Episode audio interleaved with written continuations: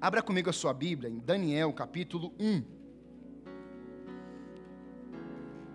Daniel capítulo 1.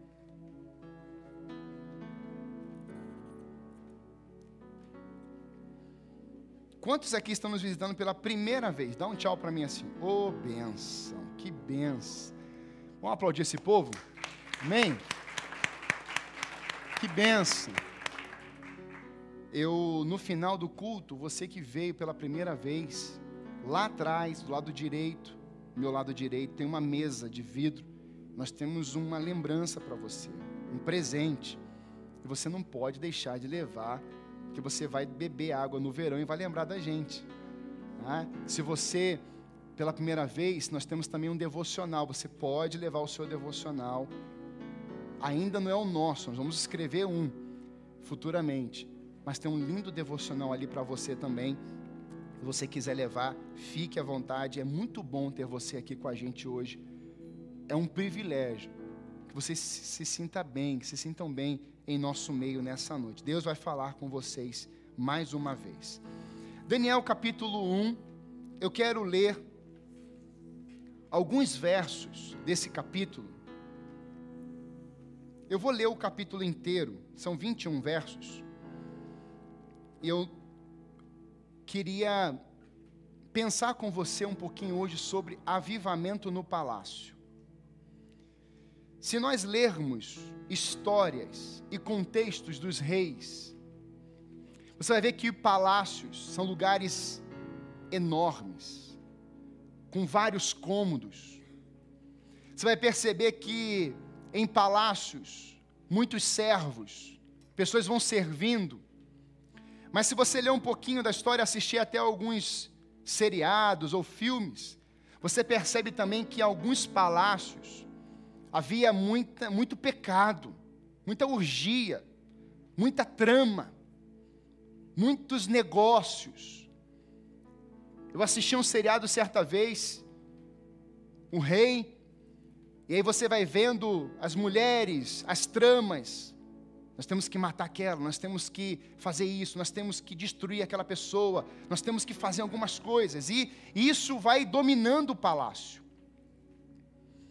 Só que nós vamos falar de um palácio hoje que um rei, ele era o rei de uma grande nação, de um sistema, que ele não criou, mas que vem lá da Torre de Babel. Lembra da Torre de Babel? Que Deus desce para conferir o que está acontecendo ali. O nome Babel, Babilônia. É um sistema. Nimrod, o primeiro homem que vai aprisionar uma pessoa na terra, está lá na Torre de Babel. É ele que faz aquela trama, ter uma mesma língua e construir uma torre que chegasse ao céu. Então Nimrod é esse homem. Dessa palavra vem exatamente o que? Babilônia. Babilônia é um sistema que está presente em muitos palácios hoje mas está presente também em cidades, em famílias, em lares, está presente em nações. Sistema babilônico é um sistema que envolve idolatria, feitiçaria, urgia, prostituição. Se você lê o filho de Nabucodonosor, Belsazar, logo no cap alguns capítulos à frente de Daniel, você vai ver que assim que ele assume, ele traz muitas pessoas para o palácio e ali ele começa a realizar obras tão pecaminosas, urgias. E por último, o último ato que ele vai fazer é pegar os utensílios do templo e ele vai se embriagar, embriagar o povo e vai viver ali esse tempo de urgia tão devastador para com Deus, e Deus fica tão chateado que eles não ouviam mais ninguém, nem profeta, nem saci, nem ninguém. E aí Deus vem e escreve na parede. E ele escreve que naquele dia, Belsazar foi pesado na balança e não foi achado. Pesaste fostes na balança e não foste achado. E naquela noite Belsazar morre. Quando nós olhamos para esses cenários dentro de um palácio, um sistema, talvez hoje você veio até aqui e falou assim, mas pastor, eu estou cheio de dor, eu estou com um problema, o senhor veio falar de um sistema babilônico. É, muitas vezes a sua dor, ela está entrelada ou entrelaçada exatamente nesse próprio sistema. E eu quero pensar com você nessa noite, e eu creio que você sairá daqui hoje, não preso a palácios, mas você sairá daqui para transformar ambientes dentro até mesmo dos palácios. Você vai perceber que Deus vai te levar em lugares depois de hoje à noite. E você vai entender dessa palavra lá naquele lugar, você vai assim, eu estou entendendo agora, eu estou nesse ambiente, nesse sistema. Ele falou de avivamento que é viver, que é trazer a vida verdadeira. Eu estou carregando essa vida e nesse ambiente que eu estou hoje, eu vou anunciar a verdadeira vida, porque agora ela está dentro de mim. Quantos querem sair daqui hoje nessa noite assim? Tenha certeza de algo. Deus vai te levar a lugares, Deus vai te colocar em endereços a partir de hoje à noite, e Deus vai começar a falar ao seu coração: Eu te levei naquele culto para você carregar esse avivamento, carregar essa vida, e agora eu quero usar você aqui, nessa casa, nesse trabalho, nesse endereço e na vida de outras pessoas. Eu creio que Deus trouxe você aqui hoje para que você saia daqui cheio do Espírito e seja um canal de mudança na vida de outras pessoas. E Daniel foi esse homem. Olha que diz o texto. Vamos lá. No terceiro ano do rei Joaquim, rei de Judá, Nabucodonosor, rei da Babilônia, veio a Jerusalém e a sitiou. E o Senhor entregou Joaquim, rei de Judá, nas suas mãos. E também alguns dos utensílios do templo de Deus. Ele levou os utensílios para o templo de seu Deus, na terra de Sineá, e os colocou na casa do tesouro de seu Deus. Então o rei ordenou a Aspenais, o chefe dos oficiais da sua corte, trouxesse alguns dos israelitas da família real e da nobreza. Jovens sem defeito físico, de boa aparência, cultos, vai recebendo aí, ó, inteligentes, que dominassem os vários campos do conhecimento e fossem capacitados para servir no palácio do rei. Ele devia ensinar-lhes a língua e a literatura dos babilônios o rei designou-lhe uma porção diária de comida e de vinho da própria mesa do rei. Eles receberiam um treinamento, fala comigo, treinamento, durante três anos e depois disso passariam a servir o rei. Entre esses estavam alguns que vieram de Judá: Daniel, Ananinhas, Misael e Azarias. O chefe dos oficiais deu-lhes novos nomes. O Daniel deu o nome de Beltesazar Ananias, Sadraque, Misa, Misael, Mesaque e Azarias, Abnego. Daniel, contudo, decidiu não se tornar impuro com a comida e com o vinho do rei, e pediu ao chefe dos oficiais permissão para se abster deles. E Deus fez com que o homem fosse bondoso para com Daniel e tivesse simpatia por ele. Apesar disso, ele disse a Daniel: Tenho medo do rei, o meu senhor que determinou a comida e a bebida de vocês. E se ele os achar menos saudáveis que os outros jovens da mesma idade, o rei poderia pedir a minha cabeça por causa de vocês. Daniel disse então ao homem que o chefe dos oficiais tinha encarregado de cuidar de Daniel, Ananias, Misael e Azarias. Peço-lhe que faça uma experiência com os seus servos durante dez dias. Não nos dê nada além de vegetais para comer e água para beber. Depois compare a nossa aparência com os dos jovens, que comem a comida do rei, e trate os seus servos de acordo com o que você concluir. Ele concordou e fez a experiência com eles durante dez dias. Passados dez dias, eles pareciam mais saudáveis e mais fortes do que todos os jovens que comiam a comida da mesa do rei. Assim, o encarregado tirou a comida especial e o vinho que haviam sido designados, e em lugar disso lhes dava vegetais. A esses quatro jovens, Deus deu sabedoria e inteligência para conhecerem todos os aspectos da cultura e da ciência. E Daniel, além disso, sabia interpretar todo tipo de visões e sonhos. Ao final do tempo estabelecido pelo rei, para que os jovens fossem trazidos à sua presença, o chefe dos oficiais as apresentou a Nabucodonosor. O rei conversou com eles e não encontrou ninguém comparável a Daniel, Ananias, Misael e Azarias, de modo que eles passaram a servir o rei. O rei lhes fez perguntas sobre todos os assuntos nos quais se exigia sabedoria e conhecimento, e descobriu que eram dez vezes mais sábios do que todos os magos e encantadores de todo o seu reino. E Daniel permaneceu ali, até o primeiro ano do rei Ciro. Amém? Eu queria. Quando nós lemos um, uma história assim, a gente pensa assim: que história bacana. Tudo funcionando tranquilamente. Tem o início, tem o meio e tem o fim. Mas para Daniel não foi tão simples assim, como a gente fala. Ler um capítulo não é um dia, mas ler um capítulo pode representar até anos.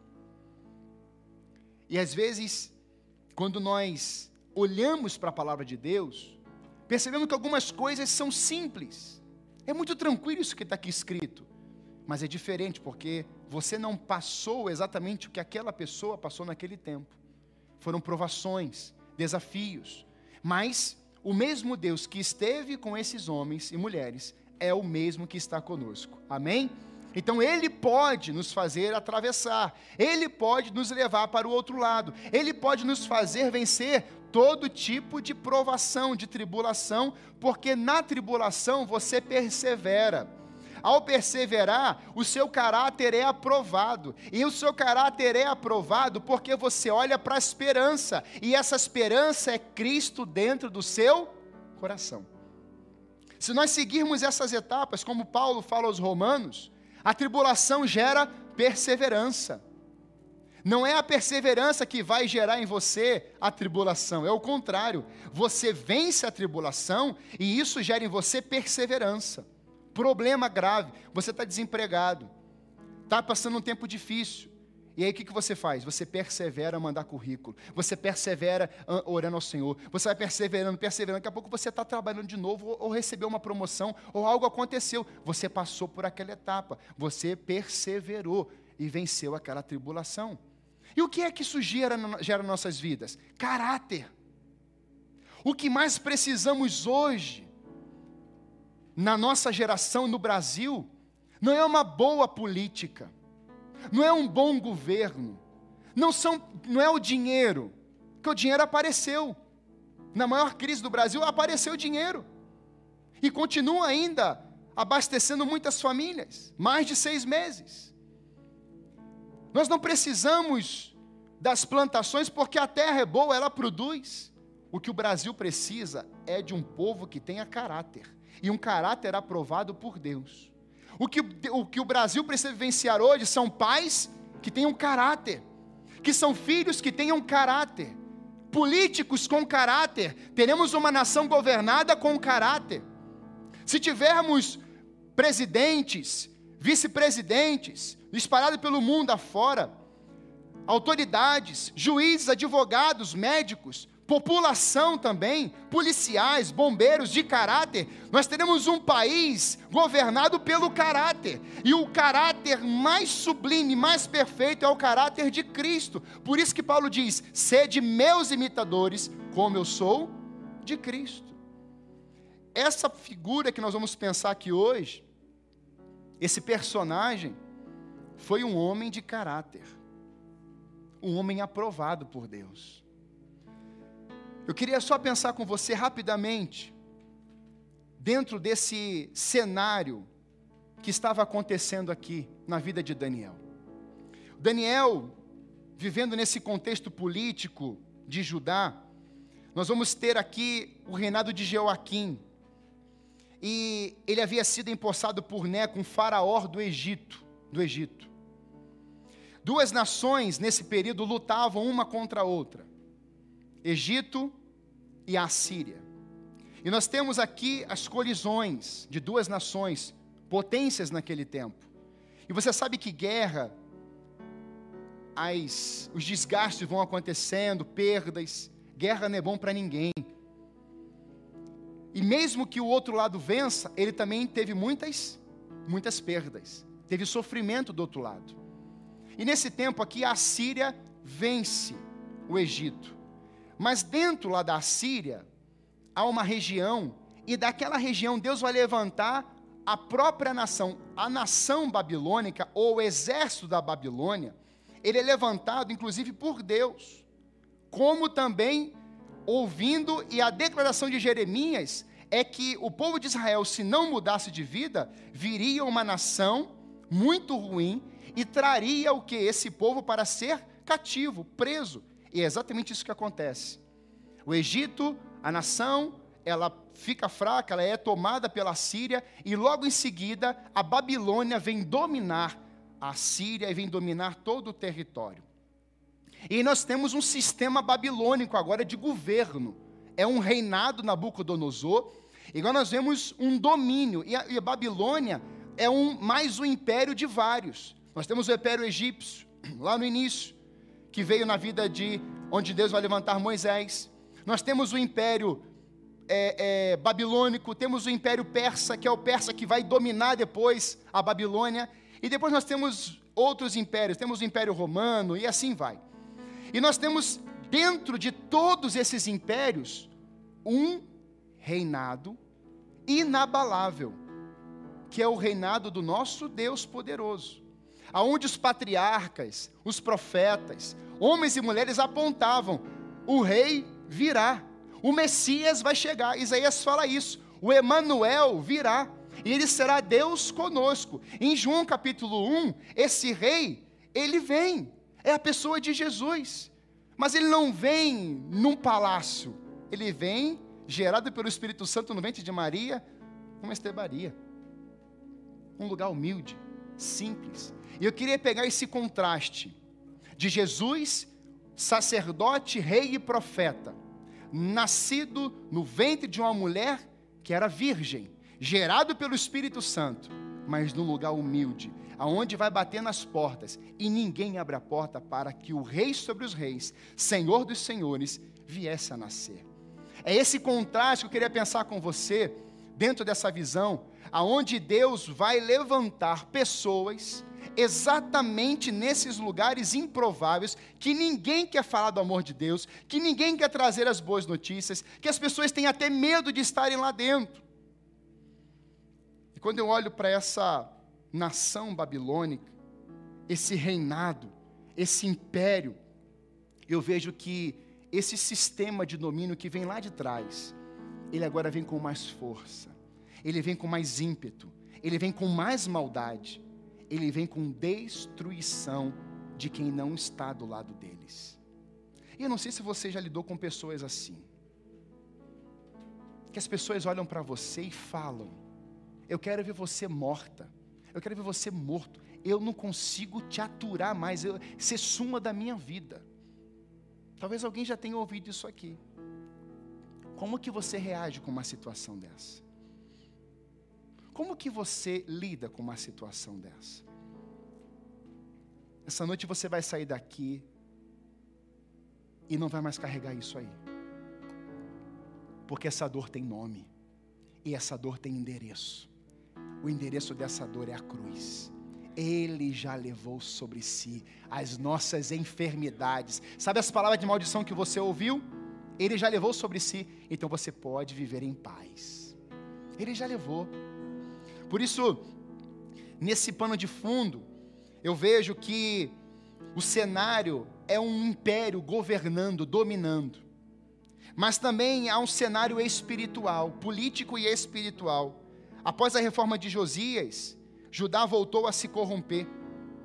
E nós sabemos que eles não vão aceitar a palavra de Deus, eles não vão ouvir os profetas. E aí Deus vai levantar homens que falariam os recados de Deus. O profeta Daniel é um desses. Daniel vivia no meio de uma geração que estava colhendo o que os seus pais semearam. Os pais, os antepassados da geração de Daniel, não obedeceram os leis, os decretos de Deus. E aí, dentro disso, o castigo, o juízo de Deus chegou. Deus vinha e trazia alguém com uma palavra: olha, voltem-se para mim. Eu estou anunciando a minha palavra. Deus está recebendo vocês de volta, voltem-se. E o povo não. Aí Deus mandava juízo. O que, que o povo fazia? Corria para Deus. Profeta, clame, clame pelas nossas vidas. É o profeta clamava, Deus perdoava, voltava a plantação, voltava a colheita. É, o povo dava as costas de novo. E isso era um processo que se repetia. Mesmo no meio de tantas tragédias, Daniel não deixa o seu coração se envenenar. E aí nós temos aqui esse contexto que Daniel vai surgir. E Daniel é um jovem.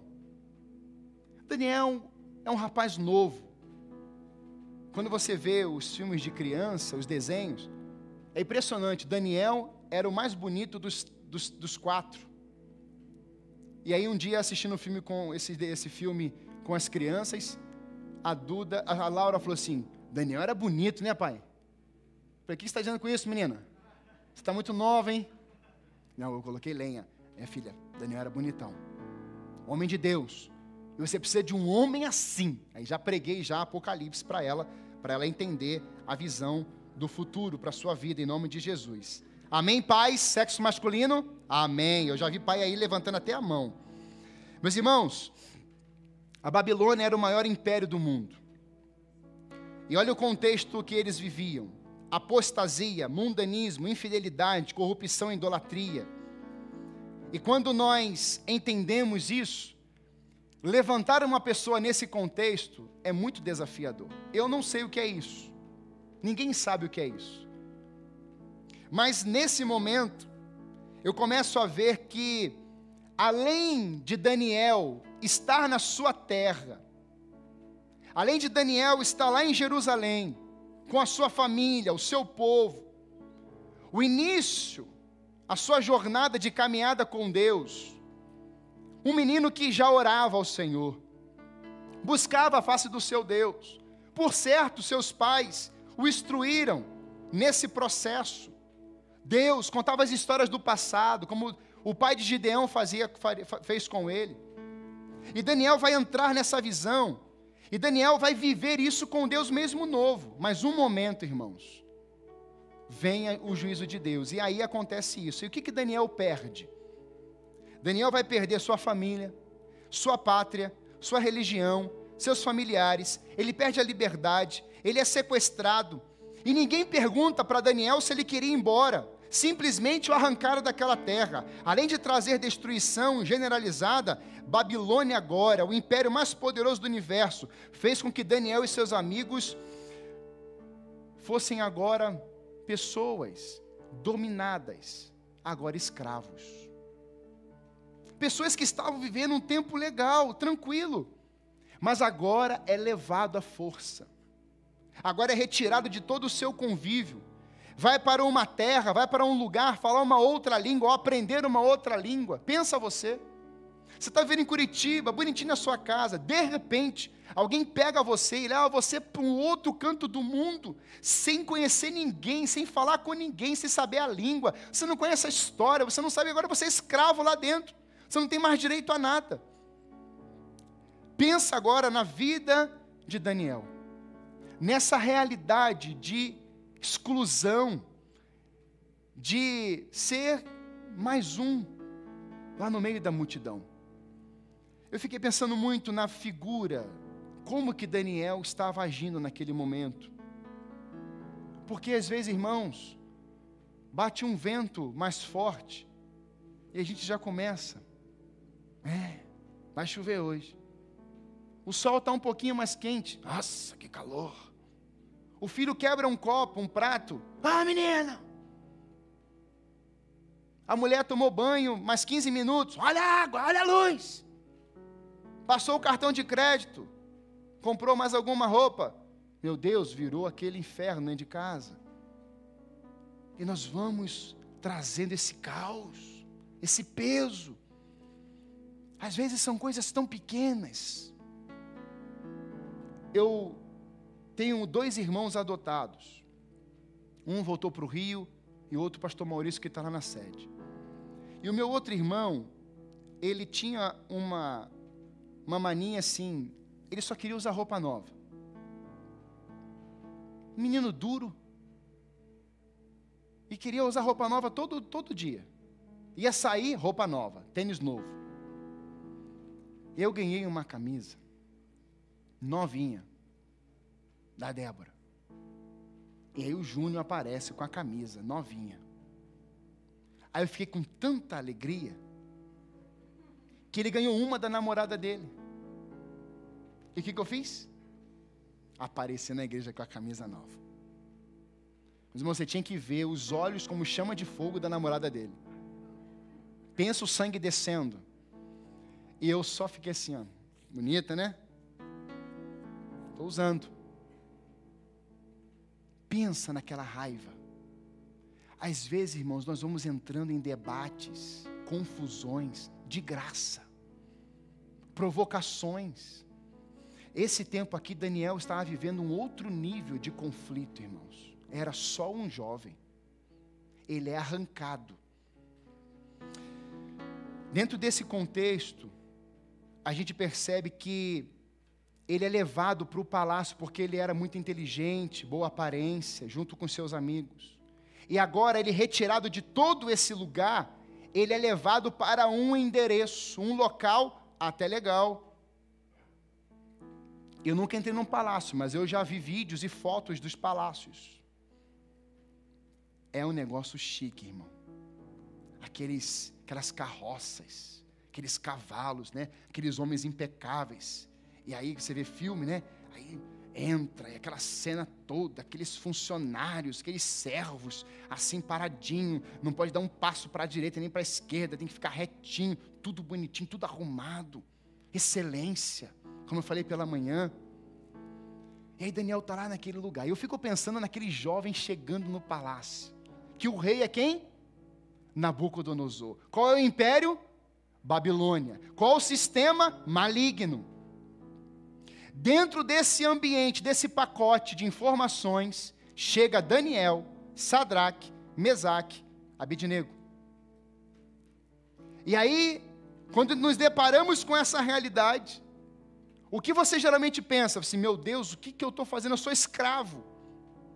Mas nesse momento, para que passemos pelo treinamento, e essa é a é o propósito hoje à noite, de você passar por um treinamento para você viver uma vida em avivamento por onde você passar.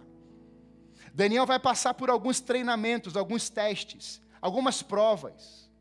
E uma dessas provas é a oportunidade ou as oportunidades que o rei Nabucodonosor oferece a ele e os seus amigos. Veja se essa proposta te agrada. Você está como escravo, sem família, sem endereço, você perdeu tudo, perdeu o templo para adorar, perdeu a sua liberdade, você não tem mais nada, você não sabe o rumo da vida agora. Agora você cai dentro de um palácio e o rei Nabucodonosor te chama para uma conversa e te dá algumas oportunidades. Vê se é bom para você. Ensinar a língua e a literatura dos babilônios. Você não vai precisar ler livro ou ficar aí buscando um monte de coisa no YouTube. Ele vai te ensinar, pegar uma pessoa capacitada para te ensinar a língua deles. Até porque você vai ter que comunicar com eles. A segunda oferta ou oportunidade, de sua própria mesa, ou a mesa do rei, o rei designou-lhes uma porção diária de comida e de vinho, comida de graça. Bem, você é escravo, não tem família, não tem mãe para preparar a comida. Mas você está dentro do palácio e pensa na comida do palácio, ou as comidas aqueles banquetes, aqueles manjares, aquelas coisas assim que você sabe que a gente está com fome, não pode falar muito sobre isso.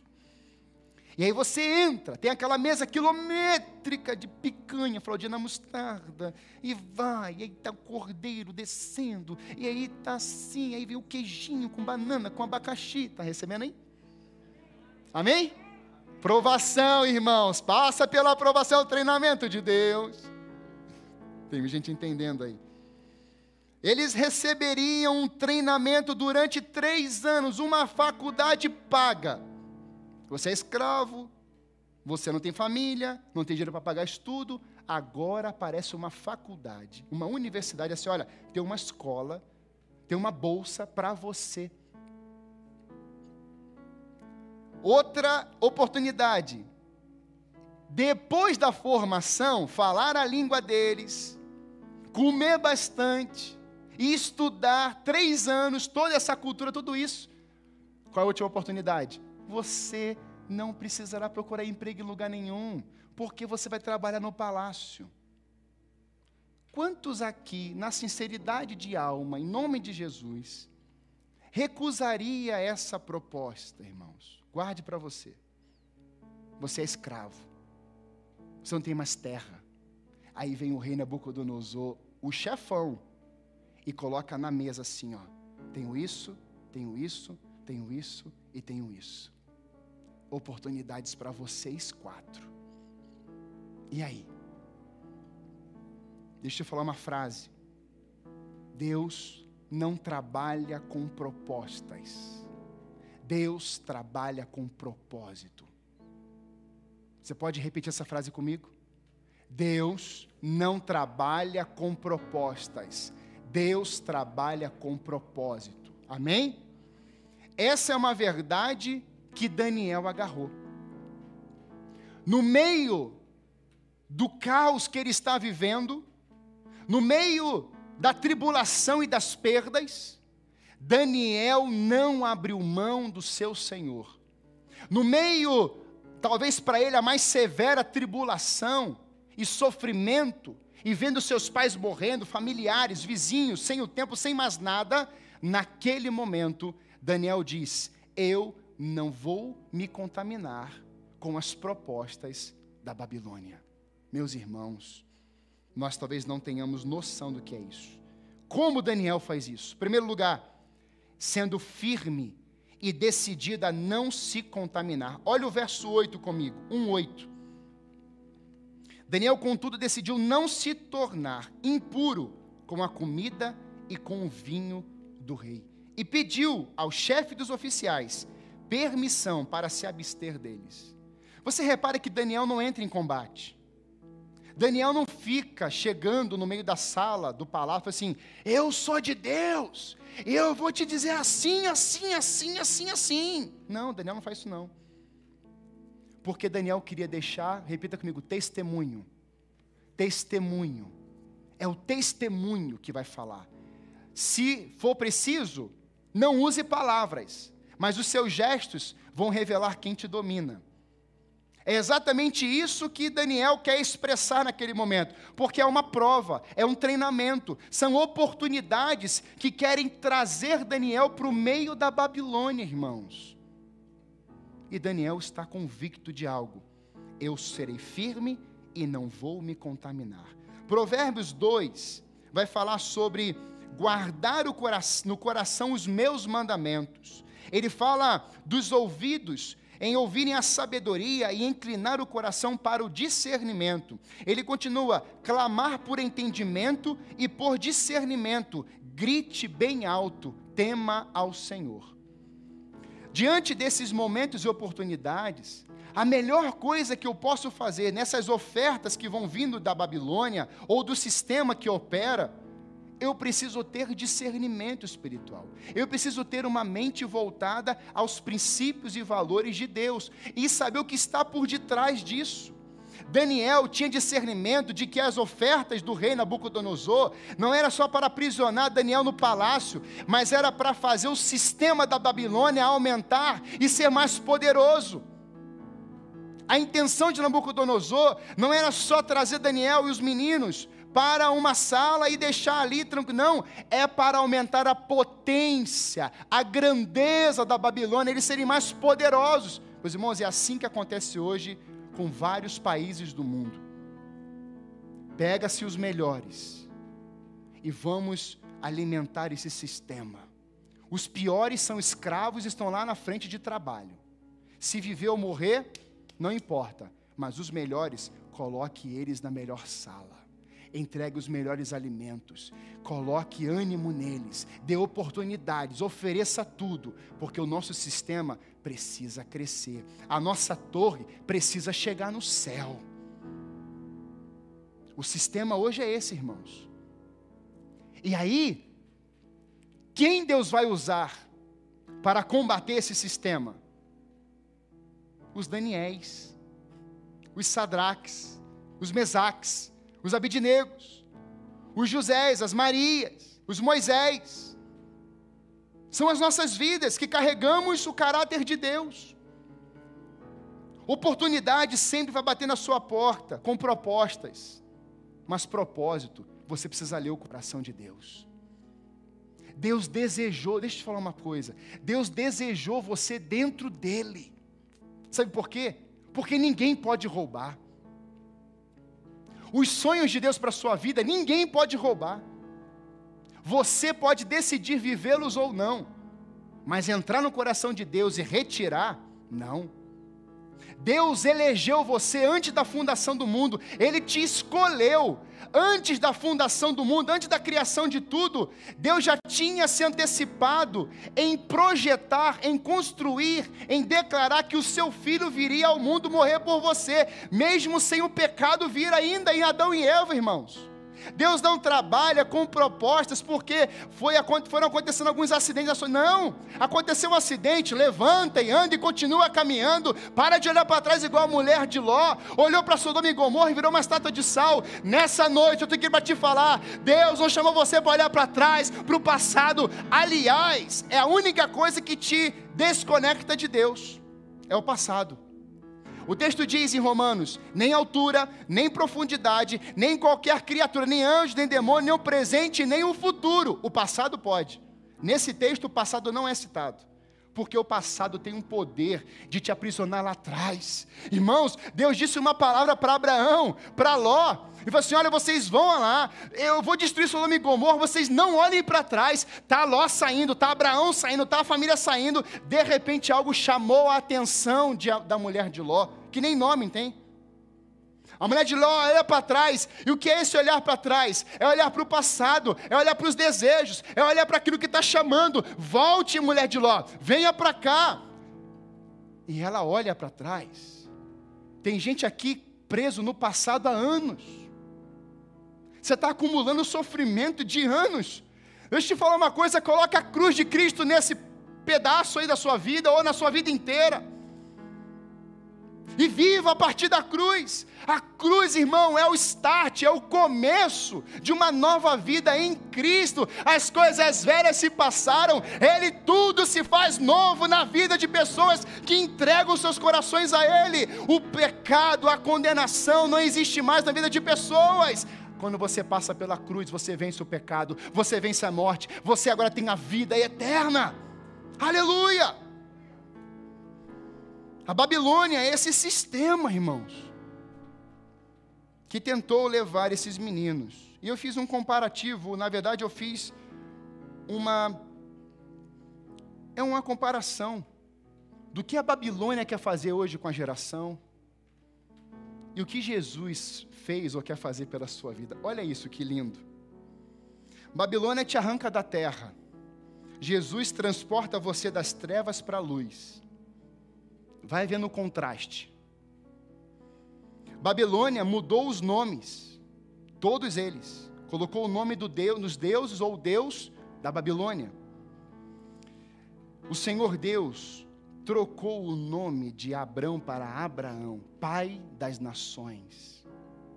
Deus colocou o seu nome em Abraão. A Babilônia apresentou oportunidades comida, bebida, escola, ensino, língua, dinheiro, emprego. E Jesus, Ele muda o seu nome, Ele transforma a sua vida. Antes você estava perdido, sem rumo, agora você é achado. Um destino para a sua vida agora vem, um novo cântico em seus lábios. Você recebe uma missão agora você se torna servo de Cristo, agora você não carrega peso, você não carrega jugo, agora você carrega a paz que excede todo entendimento, porque ele diz: O meu fardo é leve, o meu jugo é suave. E você começa a andar curado, restaurado, carregando o testemunho vivo do poder de Deus, não mais aprisionado nas trevas, mas livre. E agora o Espírito Santo, ele começa a querer te capacitar, te usar e te encher com os dons para que você seja canal de bênção na vida de outras pessoas. Você vê o contraste da Babilônia na vida de, com a vida de Jesus? E por que, que você acha que Jesus foi tão perseguido? Porque havia um império, irmãos, no tempo de Jesus, era o Império Romano. Sabe, irmãos, nós precisamos compreender que Jesus veio, por isso que Jesus tem que ser o nome mais dito na nossa história mais verbalizado, e não placas, e não nomes pessoais. Se Jesus for declarado no nosso tempo, irmãos, as pessoas vão querer se apaixonar por Jesus. Sabe por quê? Porque se eu estou caminhando com o Samuca, o Samuca cria uma, uma aliança comigo. Mas eu posso frustrar ele. Jesus nunca irá frustrá-lo. Nós não somos donos das pessoas. Nós só somos canais de bênção. É tão simples. Daniel não era o dono da verdade, mas ele caminhava com aquele que é a verdade. Daniel dá uma resposta no presente porque ele queria ser firme, não se contaminar. E nesse presente, exatamente nas condições que o sistema veio, ele dá uma resposta certa. Eu não quero me contaminar, eu escolho não me contaminar. Ele pede dez dias, e após dez dias, Daniel está mais bonito, mais saudável, e os seus amigos da mesma forma. Para vivermos, meus irmãos, esse avivamento no palácio e passarmos pelo treinamento, nós precisamos honrar o, de, o que Deus te deu. Olha o verso 17. A esses quatro jovens, Deus deu sabedoria, inteligência para conhecerem todos os aspectos da cultura e da ciência. E Daniel, olha aqui Daniel, além disso, sabia interpretar Lembra de José que eu falei semana, semanas atrás? Aquele que interpretava sonhos. Eu usei uma outra palavra, aquele que revelava os mistérios, aquilo que estava oculto.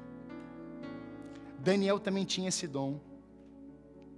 E aí a Bíblia diz em 1 João 4: o amor é o que está em vós, maior é o amor que está em vós do que está no mundo. Guarde isso aqui no seu coração. Maior é o amor que está em vós do que está no mundo. João 16, 33. No mundo tereis aflições, tem de bom ânimo, eu venci o mundo. 1 João 2, 16, 17. Pois tudo que há no mundo, as paixões da carne, a cobiça dos olhos, a ostentação dos bens, não provém do Pai. Parece que João estava escrevendo no tempo de Daniel. Mas olha quantos anos depois. Pois tudo que há no mundo, podia ser, pois tudo que há no sistema babilônico, as paixões da carne, a cobiça dos olhos, a ostentação dos bens não provém do Pai, mas do mundo. Ora, o mundo passa, meus irmãos, isso aqui é forte. O mundo passa, assim como sua volúpia. Entretanto, aquele que faz a vontade de Deus permanece eternamente. A palavra de Deus permanece para sempre. Tudo vai passar, mas a sua palavra jamais passará. Quando nós carregamos essa verdade, quando nós vivemos, persistimos nessa verdade, Deus te liberta, Deus te restaura, Deus te cura e Deus coloca um caráter aprovado em você. Quando você revelar essas verdades, você estará honrando e glorificando o que Deus pôs dentro do seu coração. Daniel honrou aquilo que carregava. Deus havia liberado algo especial sobre Daniel e seus amigos. E aí a pergunta é: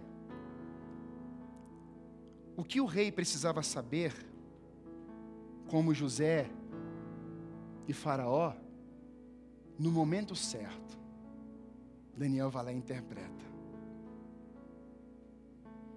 No momento certo, o que o rei precisava conhecer, Deus liberou sobre Daniel e seus amigos. As respostas que o rei precisava, Deus tinha posto dentro de Daniel, irmãos.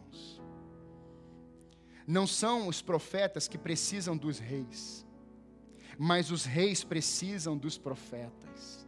Não é você que precisa do mundo, é o mundo que precisa de você, do que está aí dentro de você. O reino inabalável de Deus. O reino precisa da igreja, irmãos. O mundo precisa que a igreja vá lá fora. Por isso, eclésia, chamados para fora. Aonde você está na sua vida na segunda-feira, é lá, querido, que Deus quer te usar. Aonde que você está na segunda-feira à tarde, à noite, é lá que Deus quer revelar a sua glória. É nesse endereço que Deus quer usar você como um canal de avivamento, lá dentro daquele palácio, ou seja embaixo, ou seja em cima, não importa o lugar. Naquele lugar, Deus quer se manifestar através de você. O rei encontrou ninguém comparável a Daniel e seus amigos. Daniel capítulo 1, verso 19, olha que diz o texto. O rei conversou com eles e não encontrou ninguém, repita comigo, ninguém comparável a Daniel, Ananias, Misael e Azarias, de modo que eles passaram a servir o rei.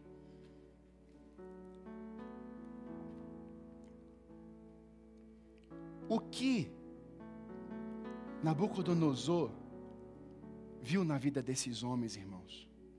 Primeiro, homens que se permaneceram firmes e não se contaminaram com as ofertas, as propostas de Nabucodonosor. Segundo, esses homens decidiram valorizar, honrar o que eles carregavam dentro de si. E no tempo certo, Deus dá sonho a Nabucodonosor. E quem vai interpretar é, Nabuc é Daniel. Tem pessoas que não vão entender o que estão vivendo. Mas Deus vai colocar palavras nos teus lábios. Fala isso, isso e isso. Eu quero te falar nessa noite. Você não veio a esse lugar como um acidente. Deus trouxe você para cá hoje para colocar o teu coração em ordem, para que você tenha sentido na vida e seja canal de bênção e não de problema para as pessoas. Talvez hoje você seja o perseguido, como Paulo.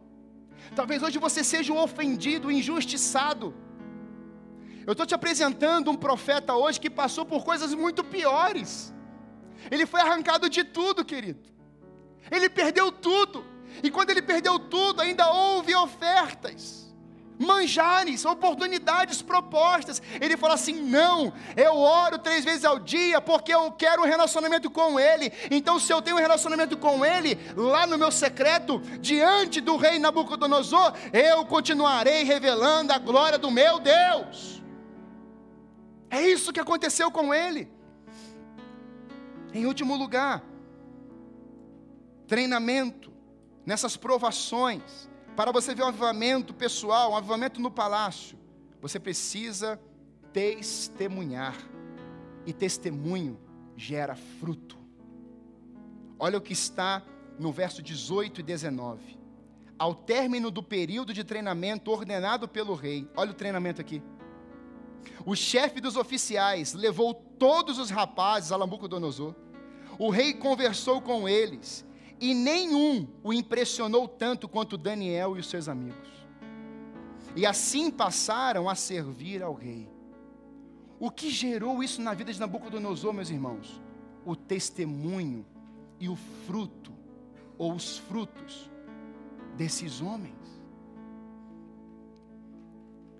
Marcas do cumprimento do propósito, meus irmãos, são os frutos marcas do cumprimento dos propósitos, ou do propósito, são os frutos. Daniel, seus amigos, eles vão apresentar, e aqui veio o 3C, que você está estudando com José Miguel.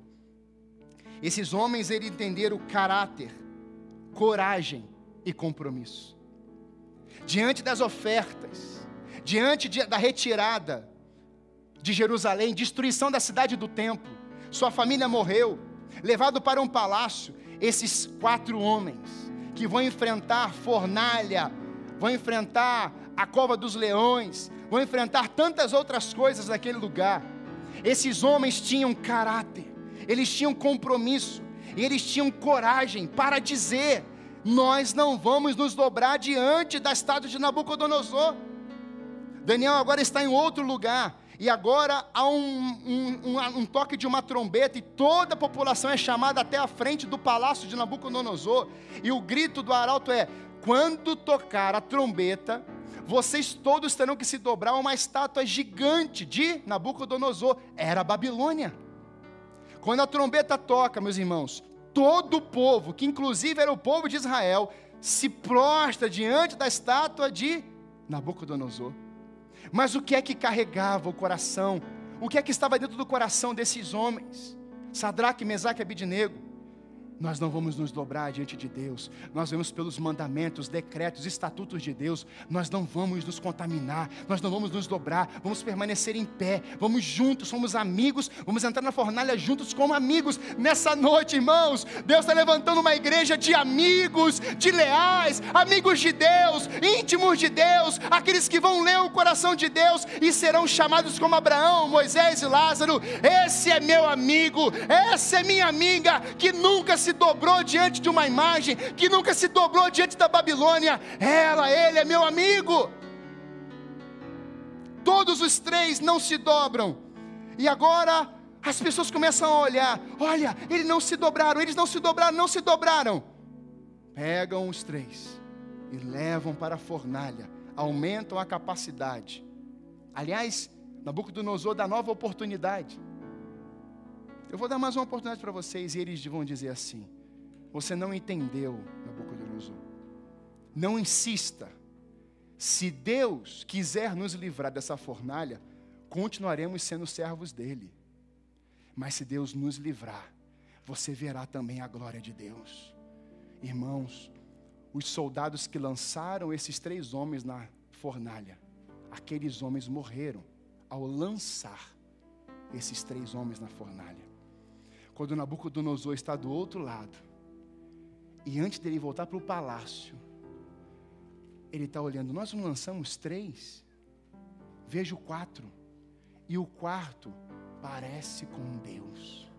Ah, meus irmãos, quando nós temos caráter, aprovado por Deus, temos um compromisso com Deus, quando nós temos coragem pelo nome de Deus, Ele entra na fornalha com você.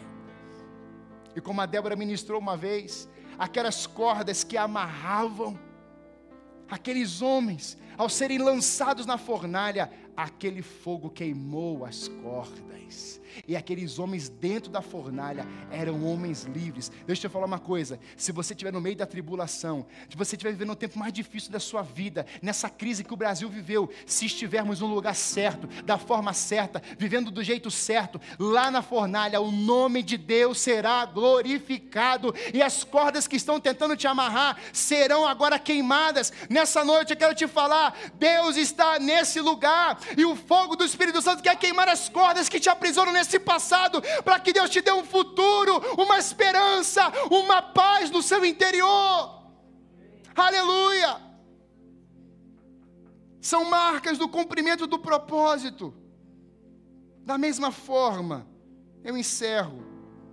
Quando José estava no Egito, diante de Faraó, Faraó vai dizer: por isso Faraó lhe perguntou: Será que vamos achar alguém como este homem? E quem é? Em quem está o Espírito Divino? Está falando de José.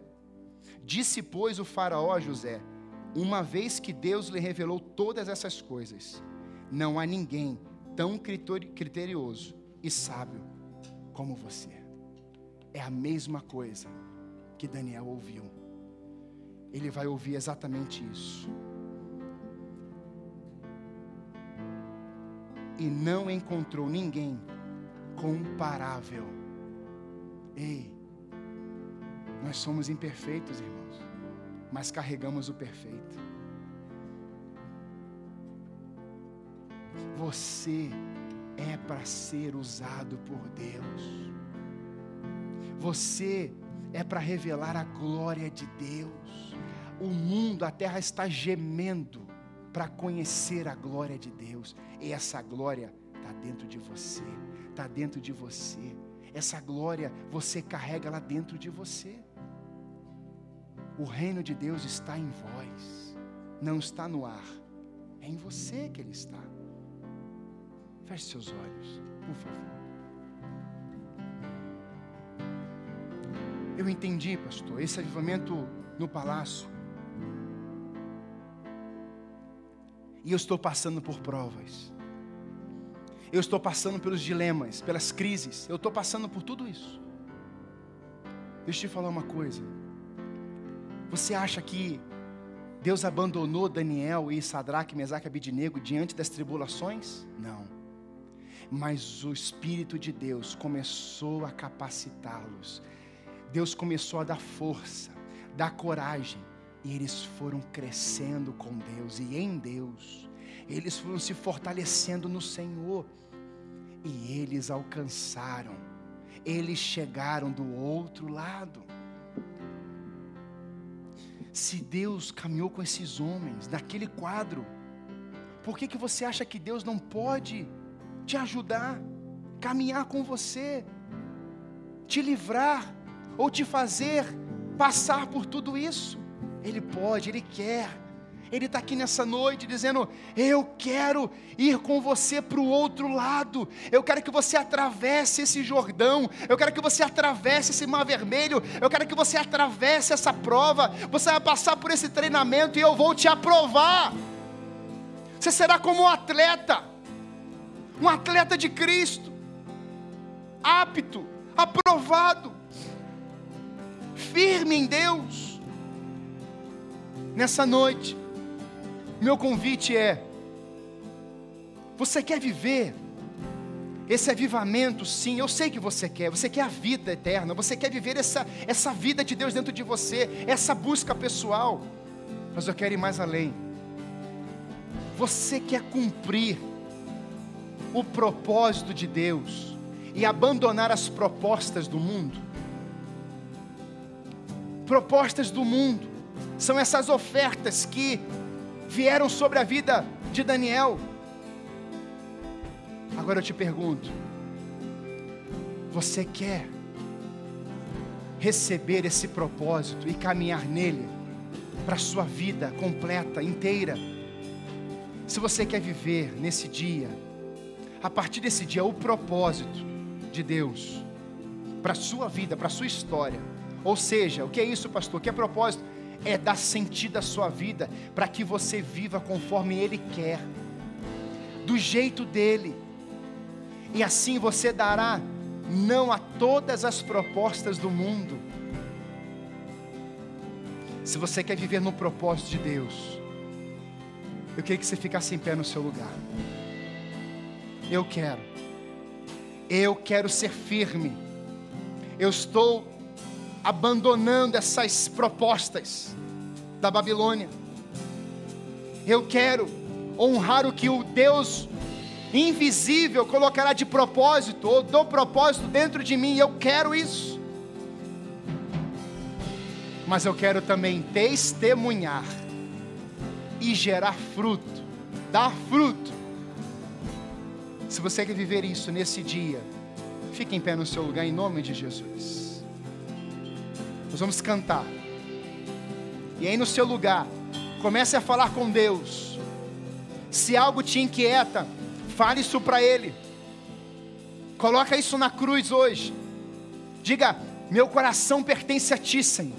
Minha vida pertence a Ti. A partir de agora, eu tenho um novo governo. Não é império, agora é reino.